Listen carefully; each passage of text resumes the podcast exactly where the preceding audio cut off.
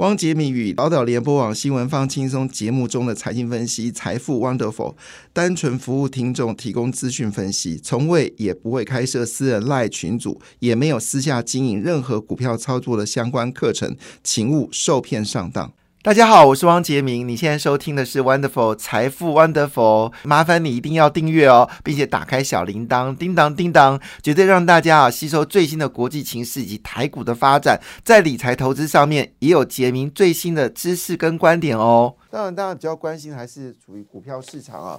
那在昨天呢，美国股市呢表现的非常的亮眼哦。其中，呃，费半指数呢成为昨天全球股市表现最好的地方。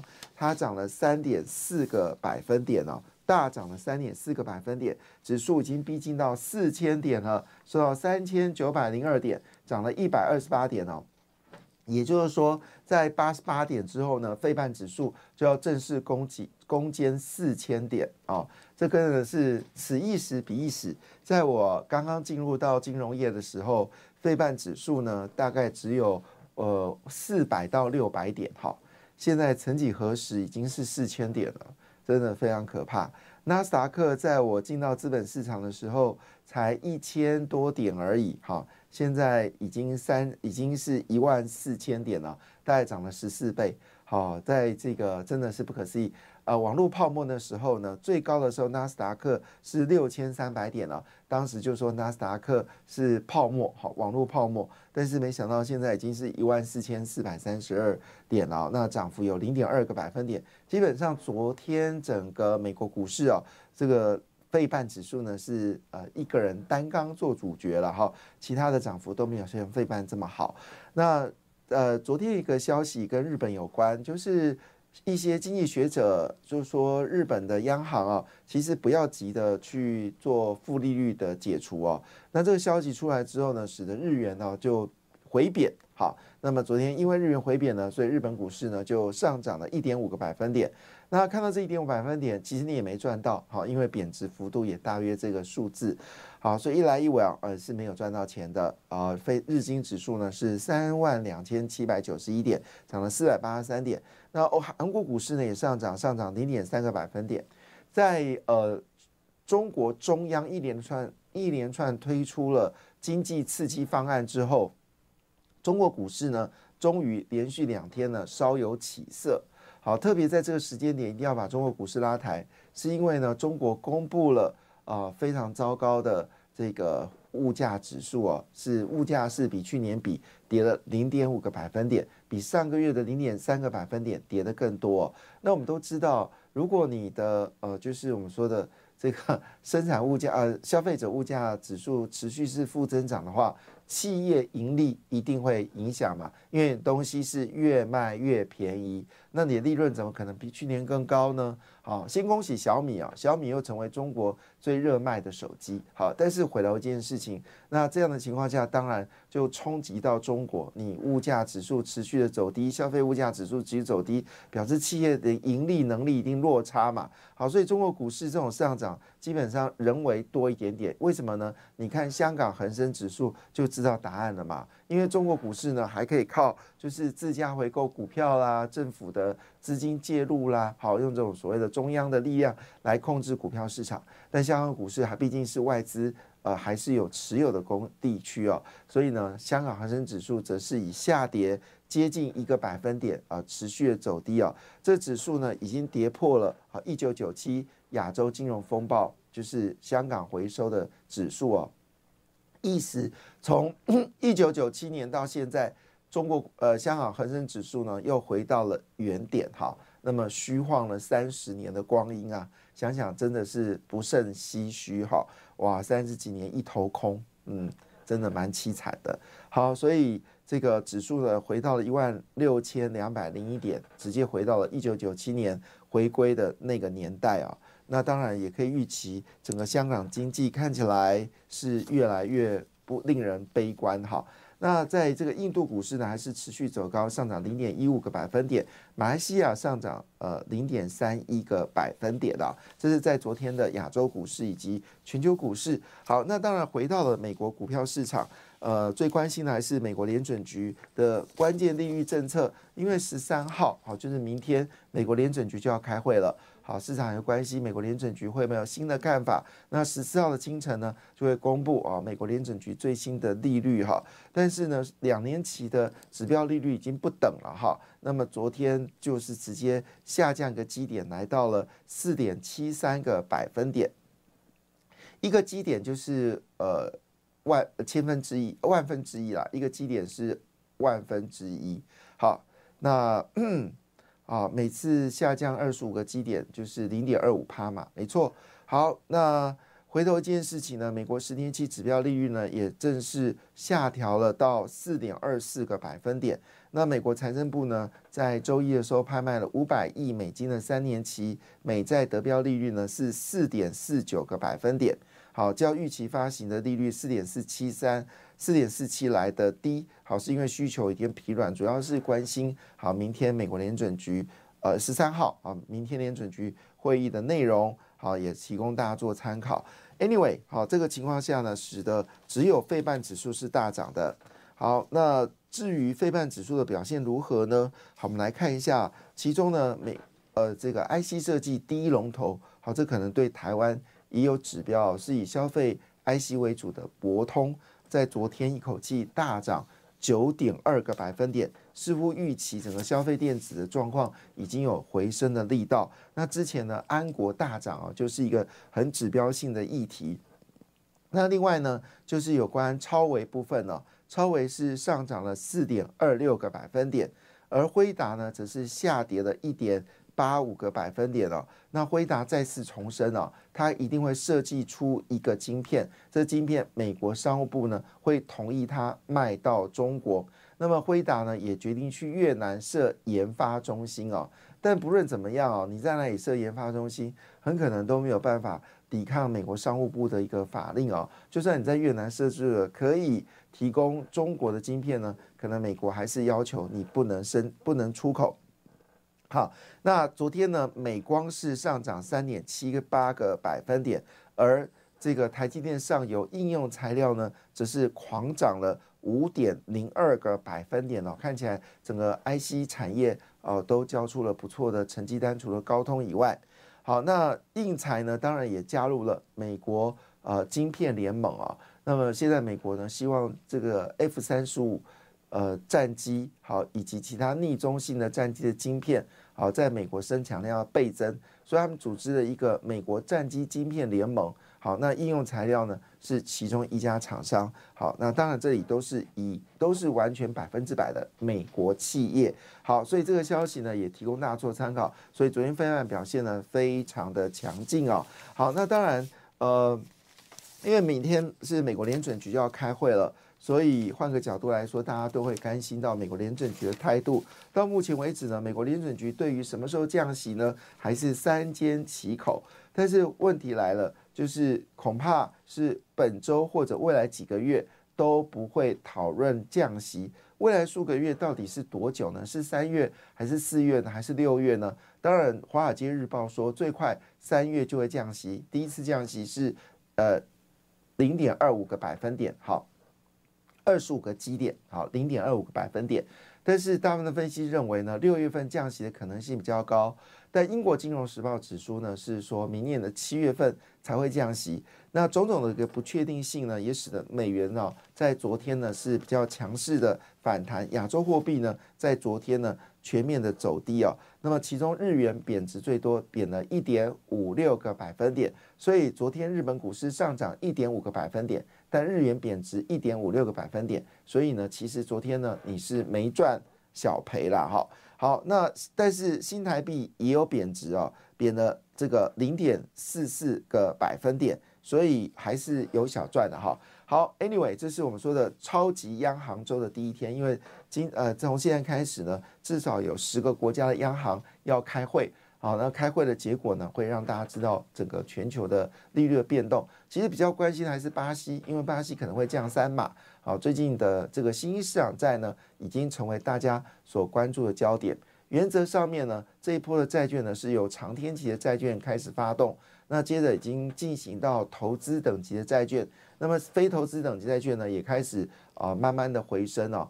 那在昨天呢是一个关键点啊，什么关键点呢？就是投资长天期债券的朋友经历了过去一段长期的这个这呃今年啊，就今年啊，如果还没算明去年，算去年可能还没回本，就今年投资啊这些长天期债券的朋友，因为在七月以前严重的遭受到损失哦，但是呢，在今天呢啊，在昨天呢的净值出来之后呢，所有二十年期。以上的债券投资人，恭喜你了，全部啊，就是损益两平。那但是如果在今年的九月份买进的朋友，大概现在报酬率呢，已经超过了二十个百分点了，非常的惊人。好。但是因为昨天美元指数反弹啊，使得寿险业、金融业呢可能松了一口气。我们知道，在十一月份的时候呢，台币有比较明显的上涨，而这上涨的情况下呢，使得公布十月份的营收呢，金融股呢竟然是亏损的。金融股的月减跟去年比呢，竟然大减了三十四点六四个百分点哦。那因为十月份的强升，哈。十月份的台币强升呢，使寿险业基本上全倒，哈，那么这个也造成了严重的亏损。但整体而言呢，今年前十一个月呢，金融业还是有不错的表现的，年增率呢，前十一个月，呃，诶，这个数字到底对还是错？有一百六十四个百分点，啊，有可能，因为去年寿险业。遭受到所谓的防疫险的打击，哈，那么亏损非常严重。那今年整个年增率呢是一点六四倍，哈，这是但是金融股一直没有表现啊，这是蛮特别的一件事情。好，那当然呢，呃，这时候呢，日本央行就说一句话，他们不会那么仓促的结束负利率啊，目前还没看到薪资成长能够支撑通膨的足够证据，所以呢，还是维持货币的一个刺激的动作。但是重点来了，呃，负利率是不是会解除呢？恐怕这只是时间的问题啊。那就在当下，呃，这个美国股票市场呢，当然最关心的部分还是这七家公司了哈。其实很多朋友会选择去投资美股哦，这也是一个非常有趣的方向哦。像你看哦，巴菲特最重要的持股就是可口可乐。我确实以前哦在。呃，富达工作的时候呢，就认识一位有钱的投资人哦。那当然，他的投资呢都是以外国股市为主哦。那台股呢是加减有投资啊。那他说呢，要投资要投资全世界最有竞争力的国家。好，他认为美国是全世界最有竞争力的国家。那要投资呢，要投资全世界最有竞争力的公司。所以呢，他就从以前到，当然我已经很久。没有跟他联系了。他从年轻时代呢就不断的投资美国股市啊，好，这个是老先觉哈。那当然也是赚了满满满山满谷了哈。那他是说呢，其实你就考虑了股票市场，考虑最强的美股就可以了。所以呢，像是微软呐、辉达，好，今年就贡献了啊标普，好，就是四分之三的一个涨幅。未来这七家公司呢，当然还会持续的。表现的非常的强劲哦。那么当然，这七家公司大家都知道啦，就是微软啊、苹果，还有这个辉达、MD，好，这个在内的总共有七十，呃，总共有七家公司。那现在呢，辉达是这七家公司里面最具有指标性的，主要原因是因为它就是 AI 晶片哦。但随着 Amazon，还有谷歌的母公司阿 l 贝，还有这个呃，刚才讲的 Meta，他们现在呢也开始经营所谓的。这个 AI 晶片的话呢，恐怕趋势还会持续的走高。好，所以投资股票就要投资最有竞争力的。所以你不要去投资三星啊、英特尔，因为没有必要。要投资呢，就要投资台积电哦。那恭喜啊，现在台湾十月份啊，加班时数呢，年增率已经增加了一点六个小时，回到了二零二一年的水准了。那制造业加班呢，也让觉得哎，台湾是不是已经出现了复苏的曙光啊？也值得去关注啊。当然，希望台湾继续的美好是大家所希望的焦点。那么，大摩正式喊进了半导体。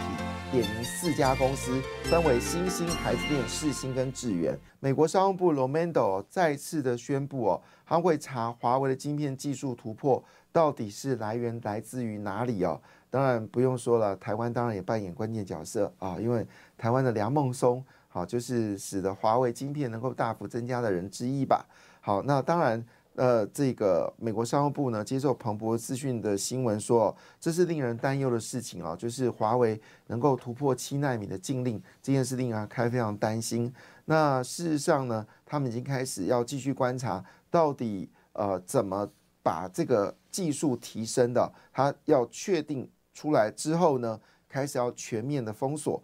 那当然，中芯国际呢为华为生产晶片是使用艾斯摩尔的浸润式深紫金光，就 DUV，再搭配其他公司的工具来所造成的。那其他公司到底是哪些公司呢 r o m a n d o 说他会跟盟友来讨论这件事情。他说呢，跟荷兰艾斯摩尔呢还是有定期的联系，因为他们认为说这些出口管制的伙伴是一定要继续交流，而且呢，重点来了，就是可能交流的层面呢有更大确底。要了解到底如何用七 DUV 生产出七纳米的晶片呢？这件事，美国商务部已经开始关注到了哈。好，那当然，在这个情况下呢，当然大家比较在意的还是有关啊，就是今天的股票市场的一个重头戏。那我们刚刚有特别提到，就是呃这个。呃，大摩已经喊进半导体哦，在这个喊进这个消息之前呢，我们现在关心昨天台积电的 ADR，那么连三涨啊，这难得看到台积电在美国的股票市场连续第三天走高，当然涨幅没有前两天多，但是一个上涨的格局，站稳一百块的这个呃美台积电 ADR 每股一百块啊，这个站稳了这个价位哦，那昨天是上涨了零点六个百分点。在昨天美国 ADR 里面呢，表现最强劲的是日月光的 ADR 哦，一口气暴涨了一点九四个百分点。其实日月光呢，在美国市场的接受度比台湾高哦，台湾人并不买日月光，可是在国外的市场呢，一直在追捧日月光啊，主要是因为看好整个小晶片的未来，而日月光呢是最具有竞争力的一家公司。那也同时看好小晶片的关系呢，联电呢也是一样，美国人看。台看联电呢，比台湾人看联电更有信心哦。那美国的联电 ADR 呢，只是上涨了一点二八个百分点，都超过了台积电。哈，这是昨天啊，就是台积电一个状况。那因为昨天费半指数呢是狂涨了超过三个百分点，所以对今天的股票市场来说一定有帮助啊。主要特别是博通股价呢。呃，一口气大涨超过九个百分点哦，那么也使得消费电子是不是有机会往上走高，也成为大家所关心的焦点了。那最近有些这个妖股啊，比如说像是安国啦，好像是这个呃威盛哦，最近都非常的凶猛，基本上是持续的走高。那昨天呢，世星 KY 呢再创历史高价，已经到三千四百块了，外资的看法是超过四千元哦，这是一个值得关注的焦点。那这坐在刚刚讲了一半呢，就是对于所谓的高速运算的商特殊晶片的这个商机呢，摩根大通呢啊正式喊进了半导体，它喊进的是十月份营收还不怎么好的新兴跟智源，好智源业绩还可以啊，我说业绩不好的是新兴啦哈，那喊进了新兴、智源、世新跟台积电哦。那么其中把新兴的股价呢看到的是两百五十九块，智元呢则是调高到哇哦四百三十五元哦。那么台积电呢，好跟之前的价格一样，好六百八十八元。而这个呃花旗是看到七百二十元，但是摩根只看到了就是六百八十八，从七百块，它是第一家把台积电从七百块降到六百八十八，但是他认为明年优于大盘。所以相对回来，对对于台积电来说，到底是乐观还是悲观，看不出来。因为一方面呢，它是把台积电调降到七百块以下，好，基本上是少数几家公司做这个事情。但是呢，他又说它是优于大盘，好，优于大盘又比买进更强劲的字眼。那世星的花旗是看到三百千八百四十元，但有些券商已经把世星。看到了四千元哈，当然四星 KY 持续走高，对于创意啦、M 三十一、利旺哈，还有这个具有来说都是大力多哈。那另外呢，就是台湾是不是要迎接第十二千金呢？因为第十一千金就是 M 三十一。好，那因为昨天呢，世金 KY 涨到三千五百一十五元，再创历史高价，带动了所有的高价股持续往上走高。昨天我们的制作人嘉泽，其实不一样了，那个一个是嘉泽，一个是嘉泽。那嘉泽呢，已经到了九百九十八元了，最低价大概百八百二。好，到目前为止呢，已经上涨了一百多块钱了哈，那也非常强劲。所以呢，现在整个高价股呢，似乎是外资抢进啊，法人抢进的标的物，其中有包括了就是 M 三十一、信华、利旺、大力光啊、旭准、普瑞、雅德克，好，都是属于高价股。嗯，这部分呢，外资是持续的做买进的动作。那另外一部分呢，包括 MAMAXKY。好，也这个人家说叫做大鹏展翅哦，股价也持续走高。好，那在昨天呢，确实很多公司表现的非常强劲哦。那日月光呢，业绩也持续的翻身了，外资持续的买超，在二零二四年呢，将会有明显成长。而电子设备出口呢，在十一月份呢，也形成了正增长啊。所以整个半导体的讯息呢，是越来越多好消息了。那当然，在十一月份已经，呃，十月、十二月份已经完全公布完十一份的营收之后呢，今天报纸呢也针对了十上市柜十一月份的营收呢，做出了一个完整的报道。那么第一则新闻呢，当然就是十一月份的营收呢再冲三点五兆元，哈，跟这个是连续三个月啊，这个三点五兆元。那么虽然月减四点九个百分点，但跟去年比呢是月增了三点六个百分点，而这个数字呢也跟我们的出口年增率的出口竟然是啊非常的基一致性啊，那也代表了台湾上市会公司对台湾的经济的指标是是极度的极相关哈。那当然一样道理，单月营收最高的还是红海六千五百亿，单月营收。年增率最大的是富宇建设，好，富宇建设一口气暴增了四百四四万两千四百五十倍哦。那我们知道富宇呢，在前十个月呢，竟然把获利哦做成负负数，就是公司没赚钱哦。当时我就大幅的质疑，我还特别去问了呃建商的朋友，哈，就是这个跟房地产熟的朋友，我说富宇在前十个月盈利是负的，没有一个人相信。没有一个人，他说没有啊，台中都玩销啊。那我们在竹北市富裕也是属于是高房价的公司哦。曾经有一度传出来，他呃有个建案哦，那么被当地的消法官去查，到底有没有垄台的一个讯号？因为呢，他推出了。当时最贵的价格超过六十万，当然现在六十万已经不是最贵了，但是它是第一个在高铁附近喊出了六七十万的房价，所以富裕会亏钱，我不敢相信啊！果不其然，一个月就把业绩呃全部就提高了，一口气呃年成长率跟去年比可以高达四百二十四万两千四百五十倍，就可以知道它的利润有多惊人。你的房价这么贵，我们算算看，真的每一栋房子都是，其实说真的，你要去。跟建商买房子啊，来讨论到成本哦，其实很容易，因为他们购进的土地呢都有实价登录，所以你从实价登录反推就可以知道每一平的买进的成本是多少，然后建筑成本你就用十五到二十万去抓，大概就可以知道现在在竹北市的建商啊，大概每每户赚的报酬率呢，绝对都超过四成以上，甚至有的到六成哦，非常夸张。好，那当然呃，单月营收。呃，月成长最多的是顺耀，好，两百五十五倍，好，那累计十一月营收最大是红海，好，五点六兆，好，累计十一月营收年成长率最高的就是瑞主，啊，这个公司蛮陌生的哈，好，这是十一月份业绩公布出来了，恭喜恭喜，好，三点五兆元，非常的厉害。那工商时报呢，就帮各位整理了哈，五大产业，好，是十一月营收表现最为强劲的。那猜猜看，他把哪个产业放在第一个表格呢？没错，就是啊，这两年最凶猛的股票重电，好重电。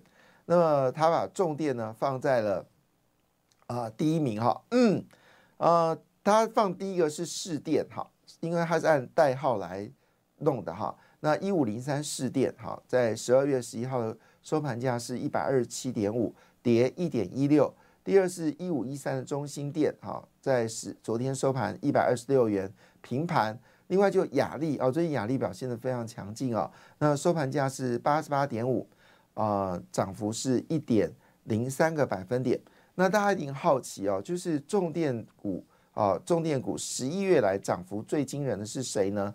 当然第一名就是这个雅丽哦，涨了七十四点二一个百分点。第二名是华晨。涨了五十一点三四个百分点，市电跟中心电呢，十一月十一月单月以来，哈，涨了三十四点啊六四啊，那这是涨幅非常的惊人。那我们来看一下业绩哦，确实华晨交出了不错的成绩单，它的十一月份年增率是一百个百分点，雅力是五十二个百分点，中心店呢则是十四点一三个百分点。但市电的年增率是负的，果不其然，股价就没有办法表现的这么的抢眼。第二族群是散装货运轮，散装货运轮呃年增率最多的第一名是正德，第二名是智信。好，最近飙很凶的中航是年增率是二点八六。可是呢，最近涨很凶的新兴呢，它的十一月份年增率是负的二十点九二，所以昨天大跌了四点七八个百分点。所以话说回来，还是要靠实际的业绩来，呃，这个单刚做主角。另外，航空业也是表现的非常好。航空业呢，长荣航呢年增率是高达了三十八点九一啊，嗯，你月增一点五七。但华航只交出了年增二十二点四八个百分点。好，那所以长荣航空呢，给五个月的年终奖金啊。那长荣说我也要，但是从业绩来看呢，长荣确实，呃，华航确实表现不如长虹、长荣哈。所以你跟人家要同样五个月是对的吗？哈，当然我也希望每个人都可以拿领到五个月了哈。啊啊，我是没有的啦哈。所以祝福大家都有哈。Anyway，好，那华航呢？在这个十一月份呢，缴出了月增率是负的哈，负的六点五九。那十月以来涨幅呢，长隆涨十六点九七。